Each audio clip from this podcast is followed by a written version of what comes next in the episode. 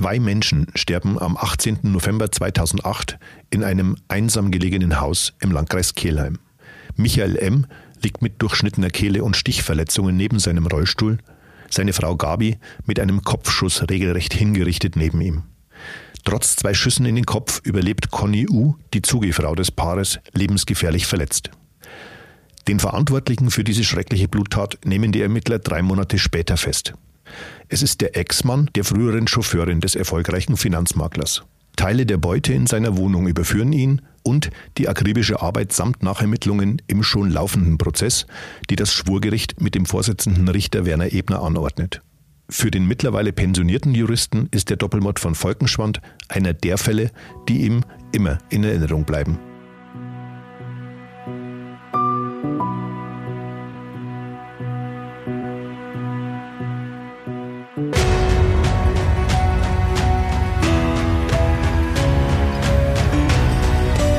Spuren des Todes. Verbrechen in Ostbayern. Der True Crime Podcast der Mittelbayerischen Zeitung.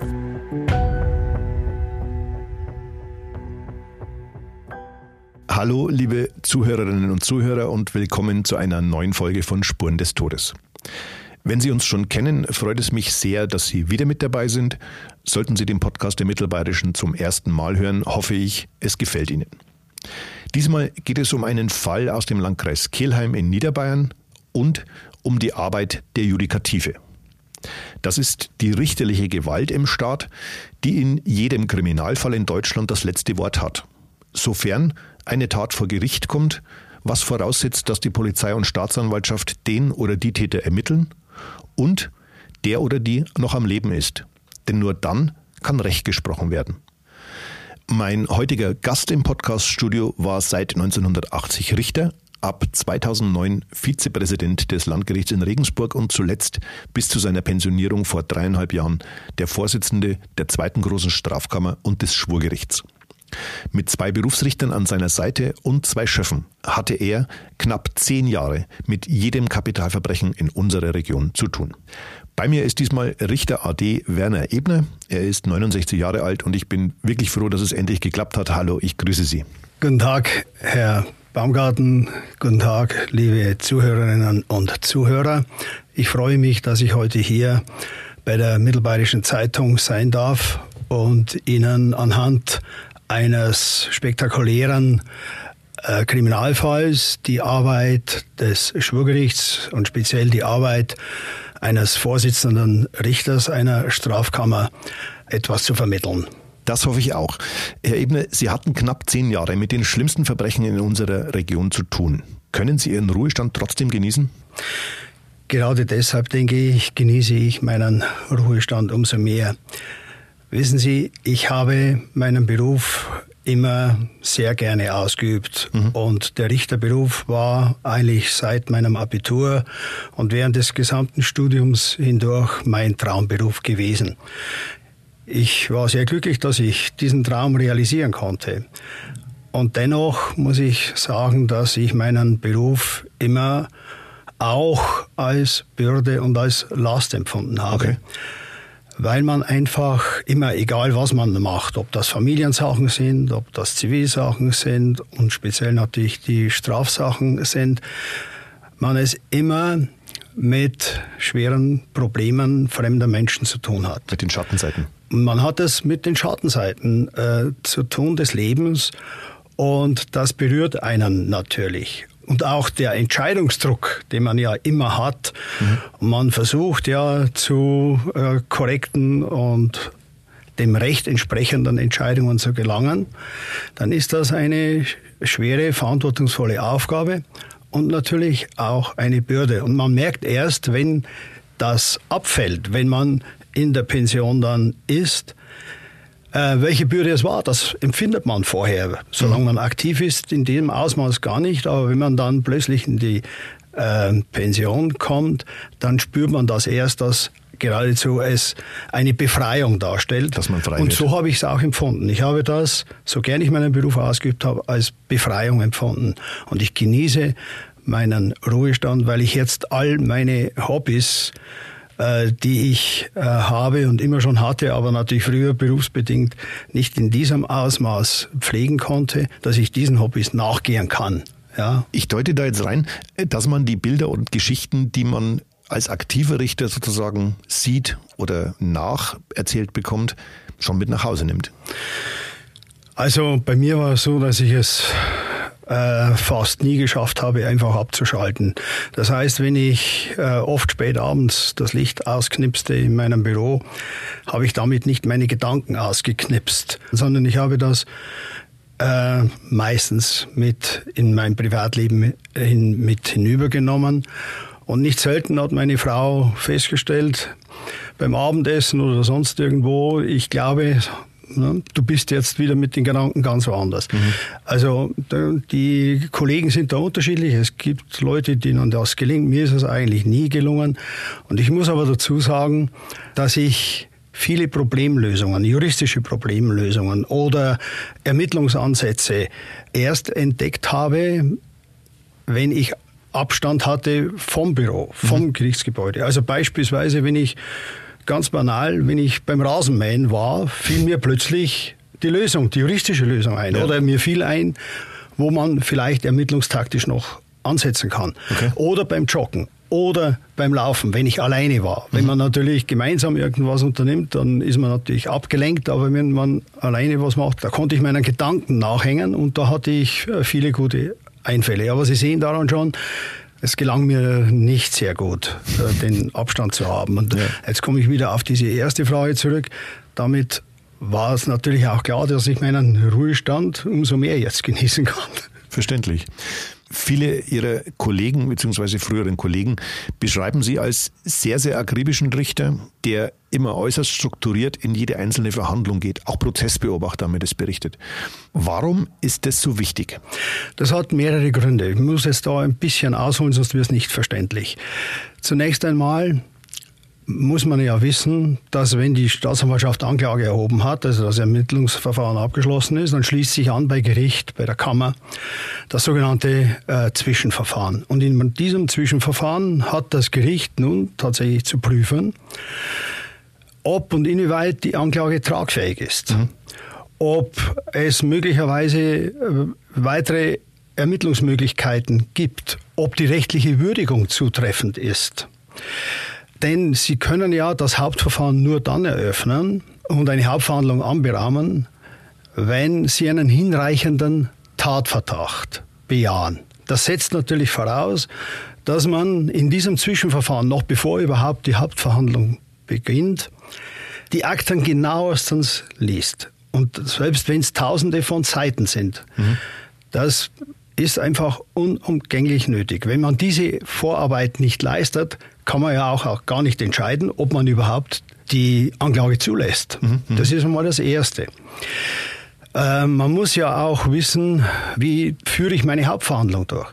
Da muss ich ja natürlich sämtliche Akten gelesen haben, um überhaupt feststellen zu können, welche Beweismittel brauche ich denn überhaupt?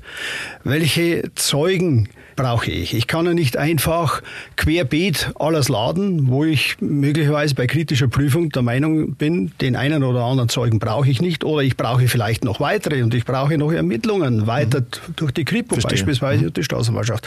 Also das ist dringend nötig. Sie müssen ja auch in der Hauptverhandlung beispielsweise den Zeugen Vorhalte machen können. Es gibt ja zu jedem Zeugen oft mehrere äh, Vernehmungen durch die äh, Kripo.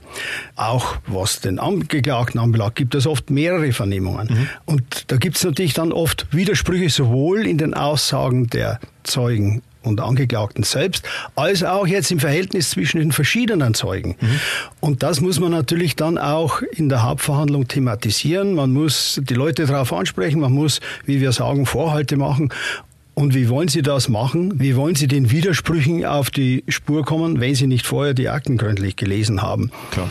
Also ich muss mir einen Plan machen, weil nur wenn die Hauptverhandlung gründlich vorbereitet ist, der Terminplan strukturiert ist, läuft ja auch der Prozess einigermaßen in dem Zeitrahmen ab. Abweichungen gibt es natürlich immer wieder, weil sich ja im Laufe eines Prozesses äh, immer wieder natürlich auch neue Erkenntnisse ergeben. Aber nur dann, wenn man das alles geleistet hat, kann man auch einigermaßen darauf vertrauen, dass die eigene, der eigene Terminplan tatsächlich einigermaßen strukturiert durchgehalten werden kann. Und das erklärt auch, äh, dass zwischen Eingang der Anklage und Beginn der Hauptverhandlung oft mehrere Wochen oder gar Monate liegen können. Ja. ja das ist der Grund. Das ist, liegt nicht daran, dass die, die Richter überlastet hier, sind. Dass die Richter äh, nur überlastet sind. Natürlich gibt es, gibt es eine große Arbeitsbelastung, gibt es ja gar keine Frage. Aber diese Vorarbeit ist eben zeitaufwendig. Ja, wenn man sich vorstellt, speziell in dem Fall, über den wir uns heute hier unterhalten, umfassen ja äh, die Akten mehrere Dutzend von Leitsordnern. Das mhm. muss man sich mal vorstellen, das sind ja. Tausende von Seiten. Und äh, da muss man sich schon seine, auch seine Notizen dazu machen und dann erst kann man in der Hauptverhandlung strukturiert agieren. Und Sie hatten bei Ihrer Arbeit eine Art Leitspruch. Ja, ich hatte tatsächlich einen Leitspruch, äh, den ich auch äh, versucht habe, äh, meinen Beisitzern äh, weiterzugeben. Und zwar der lateinische Satz, de omnibus dubitandum est. An allem muss man zweifeln. Das gilt, wenn ich sage, an allem muss man zweifeln, wirklich für alle und alles. Zunächst mal natürlich, was die Aussagen der Angeklagten anbelangt, aber auch die Aussagen der Zeugen. Man muss wissen, dass die Wahrnehmungsfähigkeit und Erinnerungsfähigkeit oder das Erinnerungsvermögen der Menschen sehr, sehr unterschiedlich und höchst subjektiv ist. Ja. Und selbst, und das sind ja die meisten Zeugen, die Gutwilligen, die wirklich uns nicht belügen, mhm. ja, die bestrebt sind, aus ihrer Sicht die Wahrheit zu sagen, sagen halt objektiv gesehen dann doch nicht die Wahrheit. Wie gesagt, nicht weil sie uns belügen, sondern weil sie es einfach nicht besser wissen.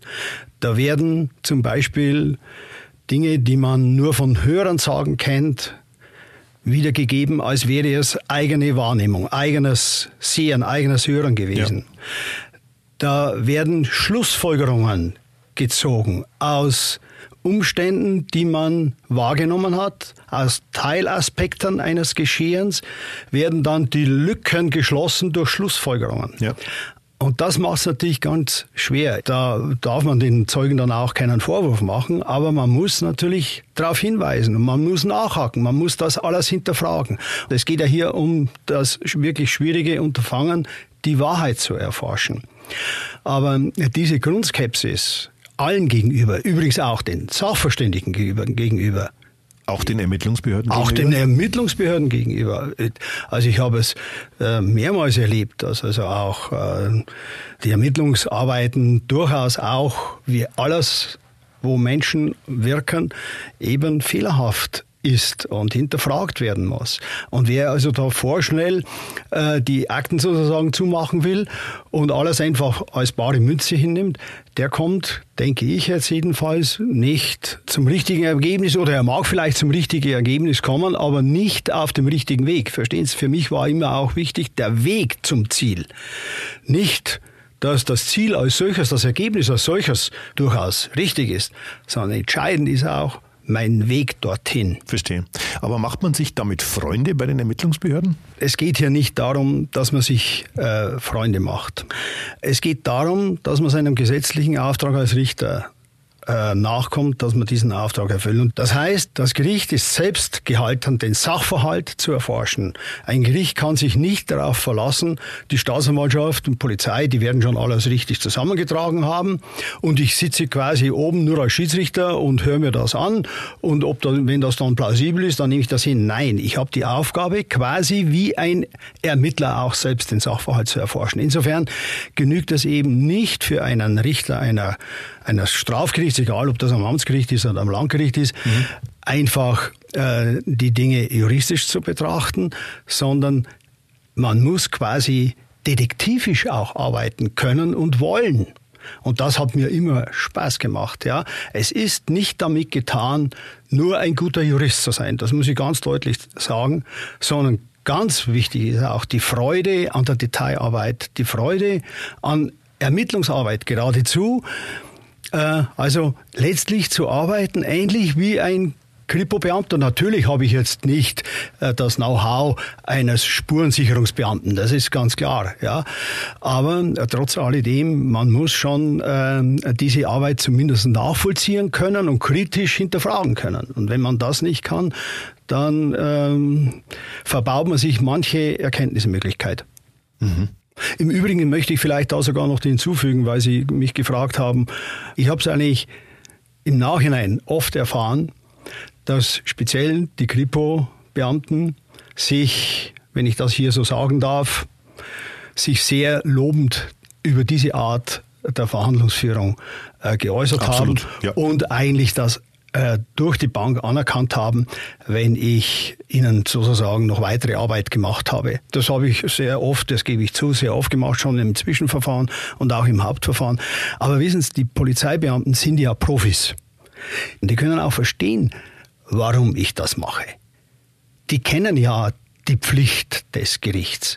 Und deshalb nehmen die einem das auch nicht übel. Ich habe das nicht einmal erlebt, ganz im Gegenteil. Gut. Ich denke, die sehen das ganz professionell.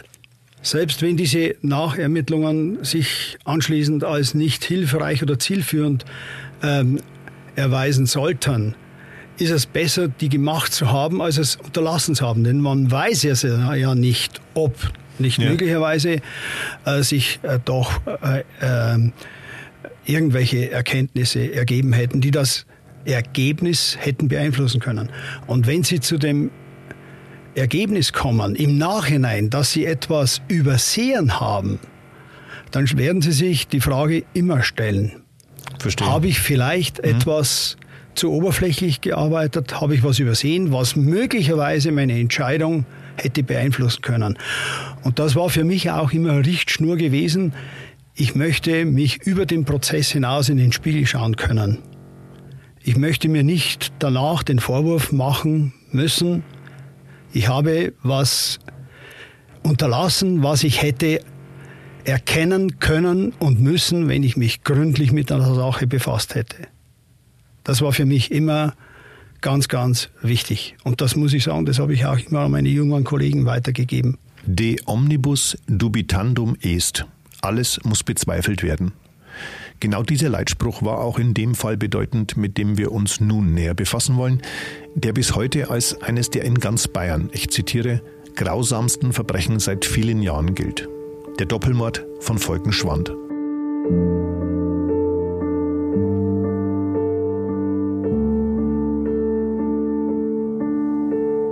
Es ist Dienstag, der 18. November 2008.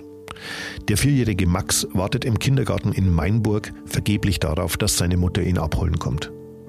Die 32-Jährige arbeitet als Zugefrau für einen freien Finanz- und Versicherungsmakler, der in einem kleinen Weiler lebt und arbeitet. Michael M. ist querschnittsgelähmt und auf den Rollstuhl angewiesen. Die Erzieherinnen versuchen telefonisch den Arbeitgeber der jungen Mutter zu erreichen. Das große ansehnliche Wohnhaus von M liegt in der Gemeinde Volkenschwand auf einem Hügel direkt an einer Staatsstraße.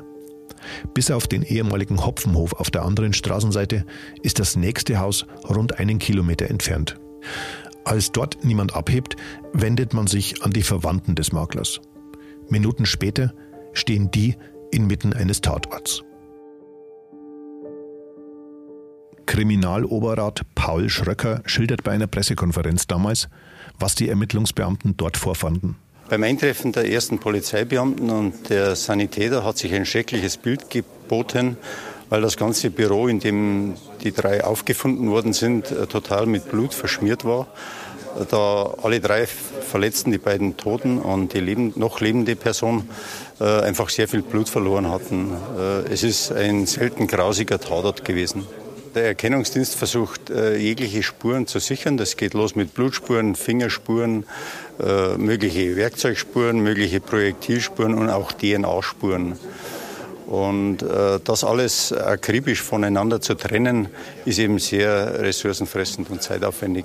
Die Ermittler stehen vor einem Rätsel. Die Kriminalpolizei Landshut zieht umgehend viele Kräfte zusammen, schaltet Spezialisten des Landeskriminalamts in München und sogar vom BKA in Wiesbaden ein um ein ganz wichtiges Zeitfenster zu nutzen, wie leitender Oberstaatsanwalt Günter Ruckdeschel sagte. Hören wir mal rein. Der Ehemann war durch Schnitt- und Stichwunden getötet worden, die Ehefrau durch eine Schussverletzung im Kopfbereich und die Zugefrau hatte zwei Schussverletzungen im Kopfbereich, hat diese aber bisher überlebt. Und wir hoffen natürlich, dass sie es äh, auch weiterhin überlebt, aber die Aussichten können wir noch nicht sagen. Es ist ja bekannt, dass in den ersten Tagen die äh, wichtigste Arbeit geschieht nach einer solchen Tat. Und deshalb hat die Kriminalpolizeiinspektion in Landshut eine Sonderkommission gebildet mit 30 Leuten, die mit Hochdruck, aber auch mit aller Akribie die Spuren sichern die, die Leute vernehmen, die das Umfeld abklären. Der Pressesprecher der Polizeidirektion in Landshut, Leonhard Mayer, fasst die Arbeit der Ermittler am Tatort in einem Interview so zusammen. Es gibt ein oder anderen Hinweise natürlich. Äh, es wurde das Tatobjekt auch durchsucht, was auch darauf hindeutet, dass nach Barem gesucht wurde. Allerdings äh, muss man dann auch wissen, was ist entwendet worden. Und dieses Problem hatten wir oder haben wir momentan immer noch. Diejenigen, die in dem Objekt gewohnt haben, leben nicht mehr. Jetzt weiß man natürlich auch nicht, was im Endeffekt auch da war oder jetzt fehlt. Und das ist auch eine Aufgabe, die jetzt einfach durchgeführt werden muss, wo man fragen muss, wer kann Sachen oder wer kann sagen, was fehlt. Im, im nächsten Bereich ist man da, dabei übergegangen, äh, Vernehmungsteams zu bilden und das Umfeld der Getöteten aufzuhellen. Das heißt, mit wem hatten die Personen Kontakt? Welche Geschäfte führten sie durch? Welche Beträge flossen hier und das ist jetzt heute in Angriff genommen worden. Wie gesagt, konkrete Hinweise haben wir ja nicht und von dem her müssen wir es sehr allgemein halten. Der Doppelmord von Volkenschwand wird in ganz Bayern und weit darüber hinaus zu einem alles bestimmenden Thema in den Medien. Viele der Verbrechen, die letztendlich auf Ihrem Tisch gelandet sind, Herr Ebner, waren groß in den Nachrichten. Verfolgt man sowas dann mit und liest das als Richter oder versucht man das so weit wie möglich fernzuhalten? Selbstverständlich habe ich auch die Presseveröffentlichungen gelesen. Äh, da muss man auch keinerlei Berührungsängste haben, denn jeder Richter ist Profi genug, um sich äh, von der Presseberichterstattung in keiner Weise beeinflussen zu lassen. Im Übrigen, man gewinnt in aller Regel ja keine neuen Erkenntnisse aus dem, was die Presse berichtet.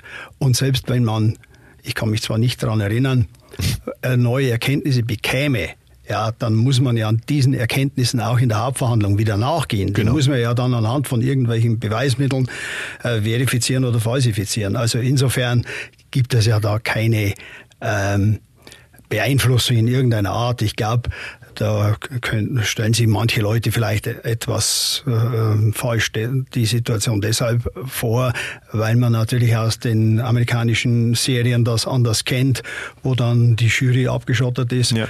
ja wobei man natürlich jetzt auch dieses Jury-System in den USA in keiner Weise vergleichen kann mit unserem System. Ja, hier sind ja äh, Profis am Werk, ja, anders als in Amerika. Das wenn ich das so sagen darf. Ich hatte mal einen amerikanischen Juristen, einen Colonel der US-Armee kennengelernt. Mhm. Und der kannte unser Rechtssystem eigentlich ziemlich gut. Und sein Satz lautete, wissen Sie, Herr Ebner, wenn ich schuldig bin, mag man mich gerne in USA vor Gericht stellen. Weil was kann mir dann passieren? Ich bin ja schuldig. Wenn ich aber unschuldig bin, möchte ich unbedingt in Deutschland vor Gericht gestellt werden. Ich denke, das sagt viel aus. Das stimmt, ja. Die Ermittler in unserem Fall tappen zunächst völlig im Dunkeln. Was aus dem Haus gestohlen wurde, konnten sie zumindest teilweise rekonstruieren. Mindestens ein Notebook, zwei Handys, ein Navigationsgerät, Bargeld in unbekannter Höhe, das womöglich in einem schwarzen Koffer war, und wertvoller Familienschmuck, wie die Rolex Submariner, eine sündteure Taucheruhr oder Brillantohrstecker. Das alles gehörte dem Ehepaar, das auf so bestialische Art und Weise getötet wurde. Der Oberstaatsanwalt hatte das im Einspieler zuvor ja schon geschildert. Aber wer waren die Opfer eigentlich, Herr Ebner? Ja, es waren also insgesamt drei Opfer. Das Ehepaar M. Der Herr M war schwerst behindert aufgrund eines Arbeitsunfalls im Jahr 1979. Er war zur Tatzeit 55 Jahre alt. Seine Ehefrau war 53 Jahre alt. Die beiden hatten ein ansehnliches, sehr geräumiges Haus, Anwesen, muss man sagen, mhm, mhm. äh, bewohnt. Dieses Haus war sehr einsam gelegen. Er war oder hat zumindest den Eindruck erweckt, sehr vermögend zu sein.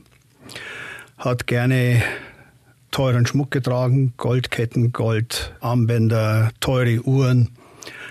Teures Rolex, Auto. Rolex, gelben Porsche zum Beispiel auch äh, geleast, äh, hatte ähm, hohe Bargeldbeträge zu Hause aufbewahrt. Also insgesamt äh, hat die äh, Familie den Eindruck erweckt, nach außen jedenfalls, sehr vermögend zu sein. Er war in der äh, Finanzbranche tätig, als Versicherungsmakler.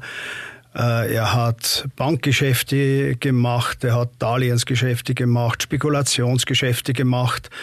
Also manches ähm, war da möglicherweise auch etwas dubios vielleicht gewesen. Äh, jedenfalls war nach außen hin der Eindruck bei den Leuten und diesen Eindruck hatte dann ja auch die Ehefrau des Angeklagten, dass bei der Familie, wie man so schön sagt, etwas zu holen ist. Verstehen. Ja. Und die Ehe war aber allerdings, muss man sagen, nicht mehr im besten, im besten Zustand, war zerrüttert gewesen. Mhm.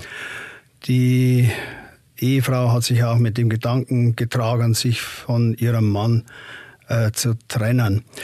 Zum Mann muss ich natürlich noch dazu sagen, er konnte seine Hände nur eingeschränkt bewegen, die Beine natürlich überhaupt nicht. Er war auf den Rollstuhl angewiesen. Er musste mit einer Hebevorrichtung aus und in, und in den Rollstuhl gebracht werden.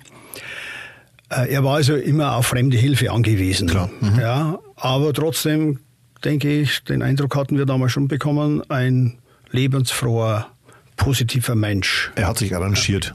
Ja, aber diese Behinderung hat ihn natürlich schon massiv beeinträchtigt. Ja.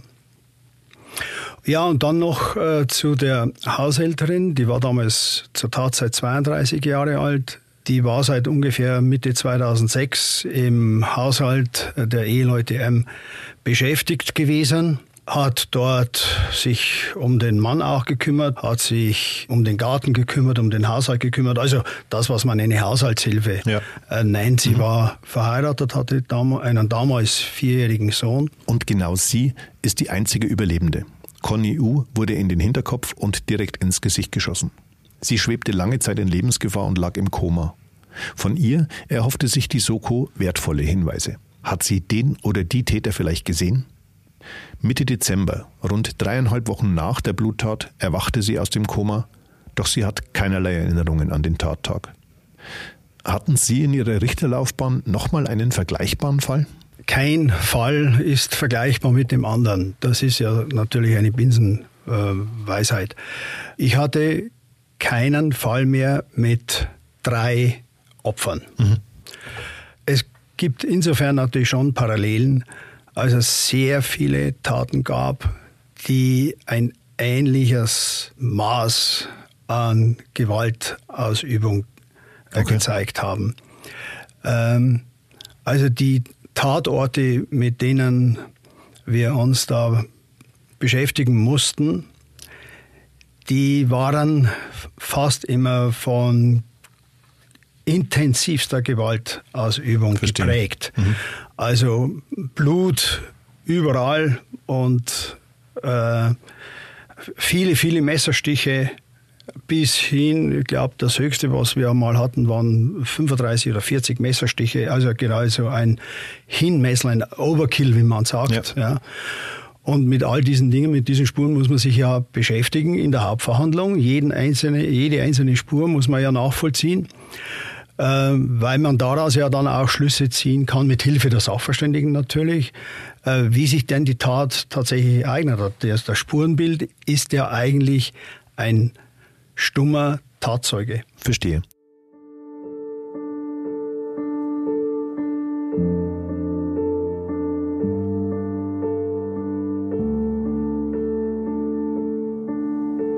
Vier Wochen nach diesem tödlichen Raubüberfall auf das Ehepaar M ging die Kriminalpolizei mittlerweile 650 Spuren nach. Zur Schusswaffe deutete einiges auf Täter aus Osteuropa. Die am Tatort gesicherte Munition stammte nämlich von einer Tokarev 7,62 mm, produziert in der früheren Sowjetunion. Eine Spur, die sich sieben Wochen später bestätigen sollte. Am 3. Februar 2009 durchsuchte die Polizei im Landkreis Freising, in München und Lörrach sowie in Hamburg mehrere Wohnungen. Sechs Personen wurden damals festgenommen, darunter eine Frau, die einst für den Versicherungsmakler Michael M. arbeitete. Es ist die Ex-Frau des später Angeklagten Milutin K. Gegen den damals 35-Jährigen wird tags darauf dann Haftbefehl erlassen, alle anderen Verdächtigen kommen wieder frei. In seiner Wohnung fanden die Ermittler nämlich Teile der Beute. Mehr noch, Milutin K. versetzte am 18. November 2008 um 17.12 Uhr, also wenige Stunden nach der Tat, eine Goldkette in einem Münchner Pfandhaus, 14 Tage vor seiner Festnahme dann diamantbesetzte Ohrringe. Was damals aber die einzigen direkten Verbindungen zur Tat waren. Erst Monate später, im Juli 2009, wurde an einem seiner Arbeitsplätze dann die Mordwaffe gefunden und zur Polizei gebracht. Es ist eine jugoslawische Armeepistole. An den Griffschalen befindet sich die DNA von K. Wer war dieser Mann und welche Verbindungen hatte er? Darauf konzentrierten sich die Ermittler nach der Festnahme. Milutin K. wuchs in Hamburg auf, sprach nur gebrochenes Deutsch und hielt sich lange Zeit mit Gelegenheitsjobs über Wasser. Nach der Insolvenz seiner Gebäudereinigung arbeitete er zuletzt als Reinigungskraft. Und er lebte jahrelang gar nicht weit vom Haus des Ehepaars M entfernt. Erst nach der Scheidung zog K. in die Landeshauptstadt. Seine 30-jährige Frau und die vier Kinder blieben allerdings in der Region, wo auch er regelmäßig an den Wochenenden zu Besuch war. Und seine Frau hatte sogar, das war ja später auch ein Thema im Prozess, eine direkte Verbindung zu den Opfern, nicht wahr? Die Ehefrau des Angeklagten war im Haushalt äh, der Eheleute M etwa ab Mitte 2008 tätig gewesen.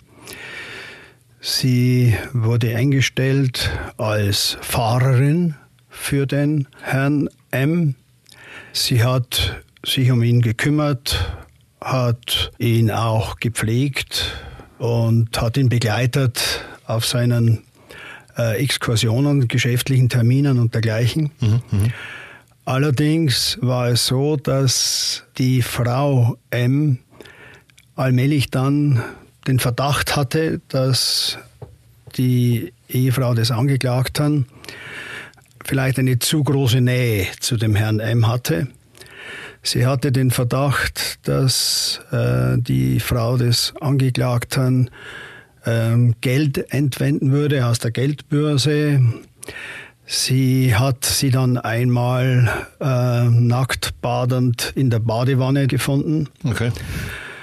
Und das hat wohl das Fass zum Überlaufen gebracht und daraufhin wurde der Frau des Angeklagten gekündigt nach etwa dreimonatiger äh, Tätigkeit als Helferin des Herrn äh, M. Mhm, verstehe. Auch die anderen Verdächtigen, auf die sich die Kriminalpolizei bei den Durchsuchungen 2009 konzentrierte, standen in enger Verbindung zu dem Angeklagten. Es handelte sich um einige Verwandte, oder? Ja, das waren äh, Cousins des Angeklagten gewesen die ja dann auch äh, im Mittelpunkt äh, des Prozesses auch standen, weil man natürlich auch nicht ausschließen konnte, dass diese Cousins in irgendeiner Form äh, möglicherweise an der Tat beteiligt sind oder okay. Selbsttäter gewesen sein könnten. Das okay. war ja natürlich auch ein wichtiges Thema. Denn man muss natürlich auch überprüfen, ob es nicht möglicherweise weitere oder andere Täter gibt. Und auf diese Personen haben sich dann die polizeilichen Ermittlungen konzentriert und die wurden dann auch entsprechend alle vernommen. Und es gab über die hinaus dann noch zwei weitere interessante Personen. äh, Personen aus dem Ausland. Der eine wohnte in Brüssel und der andere zur Tatzeit zwar noch in Düsseldorf, aber im Zeitpunkt der Hauptverhandlung dann in Mazedonien. Ähm, beide waren insofern äh, schillernde Figuren, als sie sich selbst als Berufseinbrecher bezeichnet haben. Ja. Beide sind auf meine Bitte hin äh, tatsächlich äh, nach Regensburg gereist zur Hauptverhandlung. Freiwillig? Freiwillig. Ich hätte das ja gar nicht erzwingen können, mhm, ne? Mhm. aber ähm, die kamen tatsächlich und haben bereitwillig zu allem Auskunft gegeben. Denn es gab ja zu den, jedenfalls was die zwei sogenannten Berufseinbrecher anbelangt, immerhin äh, die, die Situation, dass sie beide ja zu einem früheren Zeitpunkt in der Nähe des Tatortanwesens sich aufgehalten haben, um dort in diesem Anwesen der Eheleute M einen Einbruch zu begehen. Das war zumindest geplant, auf Anregung des Angeklagten hin allerdings. Genau, das war sozusagen eine der Versionen, die Milutin K. bei seinen Vernehmungen bei der Kriminalpolizei erwähnte. Sein Rechtsanwalt allerdings führte vor dem ersten Verhandlungstag noch an, dass sein Mandant sogar ein Alibi hätte, wenn ich mich recht entsinnen kann. Ist das richtig? Direkt ein Alibi, ja, eigentlich nicht. Äh, er hat nur zum Ausdruck gebracht, sein Mandant sei schuldig, nicht im Sinne jetzt der Anklage, wie man so schön sagt, aber schuldig deshalb, weil er die Tatbeute entgegengenommen habe.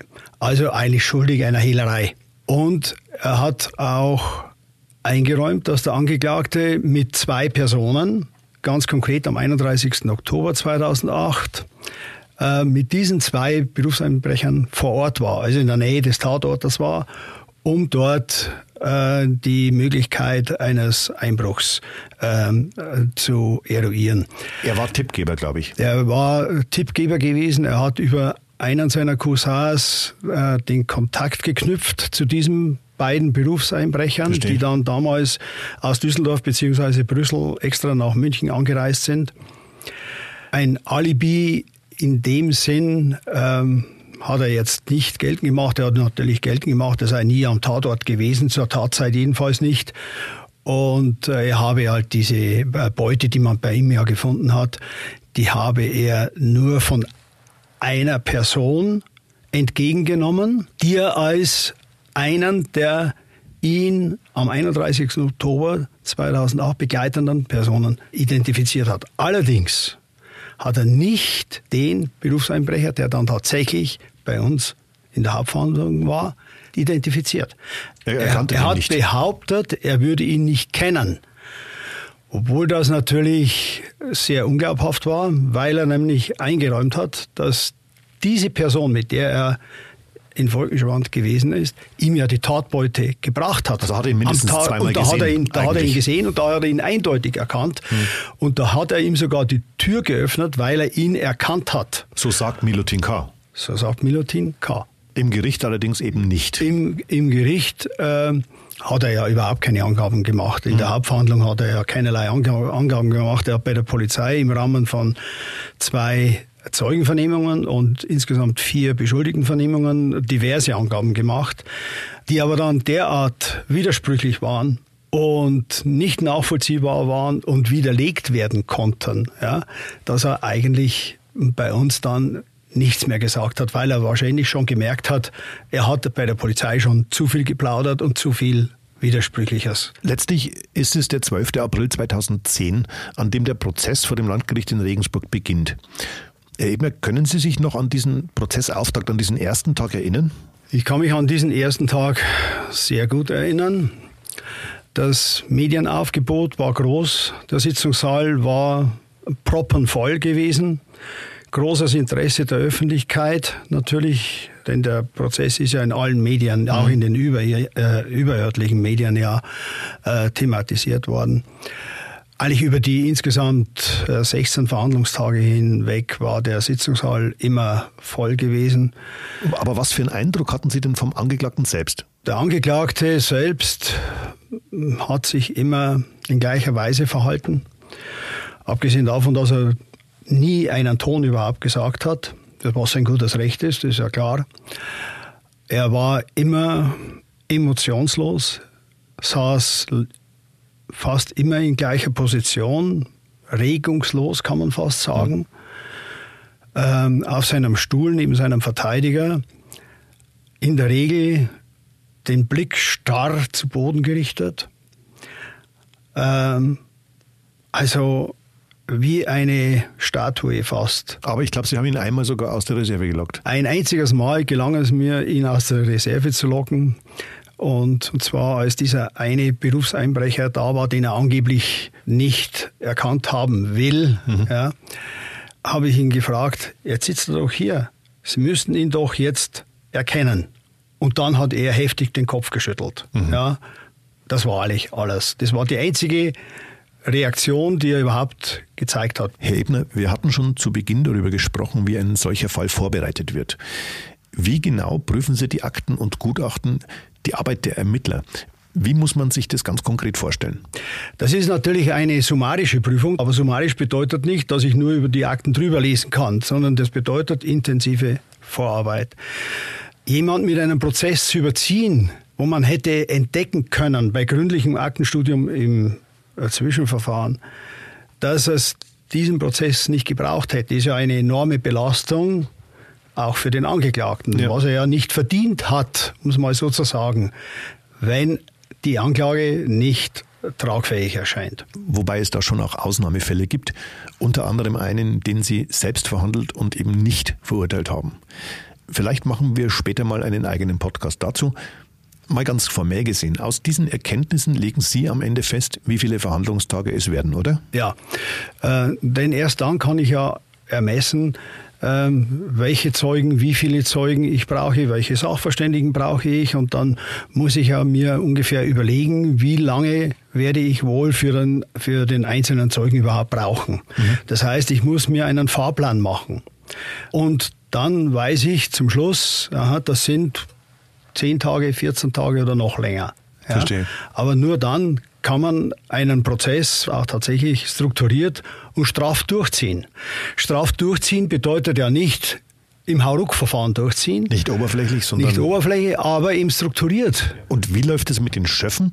Sind es immer die gleichen bei einer bestimmten Kammer oder werden die für jeden Prozess neu ausgewählt? Also zunächst ist es so, äh, Schöffen werden immer äh, gewählt für fünf Jahre. Das ist ein ziemlich kompliziertes äh, Verfahren. Da sind auch die Gemeinden natürlich einbezogen, die mhm. da so Listen aufstellen und die es dann, ich will jetzt hier auf Details nicht eingehen.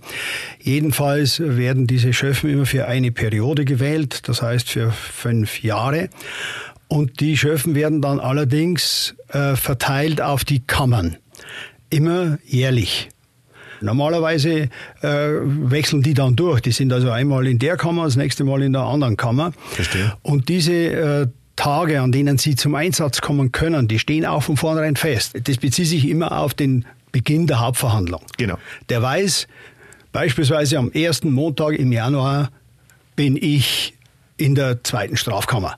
Diese 13 Verhandlungstage zum Beispiel jetzt in dem Fall, die ich damals festgelegt habe, da weiß er von vornherein, diese 13 Verhandlungstage, da bin ich auf alle Fälle im Einsatz. Mhm, mhm. Jetzt können es aber natürlich mehr als 13 Tage sein, ja, dann muss er halt diese Verhandlungstage dann eben auch mit seinem Arbeitgeber abstimmen.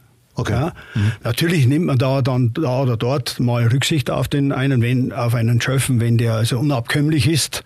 Ja, beruflich mal, aber in aller Regel ähm, sind die Schöffen da dann auch tatsächlich so flexibel, dass sie dann ähm, auch zum Einsatz kommen. Und das ist ja auch eine staatsbürgerliche Pflicht. Ja, die können ja, da kann ein Arbeitgeber ja nicht sagen, ich gebe dir nicht frei. Ja sondern der Arbeitgeber hat ihm freizugeben. Der Chef kann auch nicht sagen, ich habe keine Lust. Der Chef kann natürlich auch nicht sagen, ich habe keine Lust. Also der Chef ist natürlich in diesem Prozess dann von Anfang bis Ende dabei. Das ist selbstverständlich, dass da kein Verstehe. Wechsel stattfindet. Ja. ja. Dass ich jetzt dieses Verfahren, dieses konkrete jetzt hier, an dem Tag, am 12. April terminiert habe, ja, darauf natürlich hat der Chef keinen äh, Einfluss, das ist ja klar, aber er weiß genau, am 12. April kann eine Sitzung sein. Es kann natürlich sein, dass am 12. April keine ist. Aber wenn eine ist, dann bin ich da dran und kein anderer ist da dran. Ja. Was bei der Beratung einer Strafkammer geschieht, wie der Indizienprozess verlief und warum im Haus von Michael und Gabi M. erneut Schüsse fallen, darüber sprechen wir natürlich. Und auch, warum das Urteil selbst erfahrene Prozessbeobachter überraschte. Allerdings erst im zweiten Teil von Kein Raum für Indubio pro reo.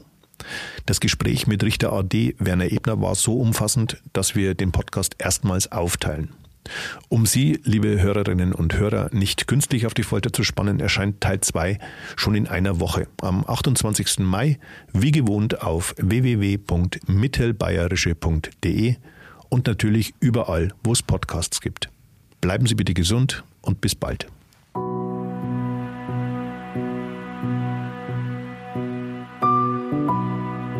Vom Gesetz her ist es so, dass für den Schuldspruch und den Strafausspruch sie eine Zweidrittelmehrheit brauchen. In der Tat. In der Tat. Ja, nehmen wir mal an, die beiden Schöffen wären ganz anderer Meinung als wir. Dann könnten die die drei Berufsrichter überstimmen, weil zwei Drittel von fünf ja, bräuchten, brauchen sie also vier. Das, was passiert dann? Dann wird er freigesprochen. Dann würde, dann würde der tatsächlich äh, freigesprochen werden. Also die Schöffen könnten es äh, durchsetzen, dass jemand äh, freigesprochen wird, obwohl die drei Berufsrichter anderer Auffassung sind.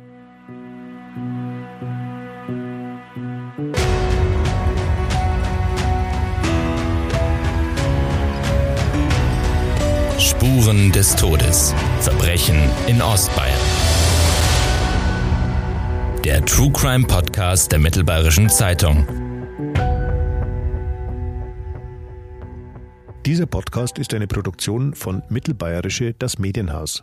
Konzeption und Redaktion André Baumgarten.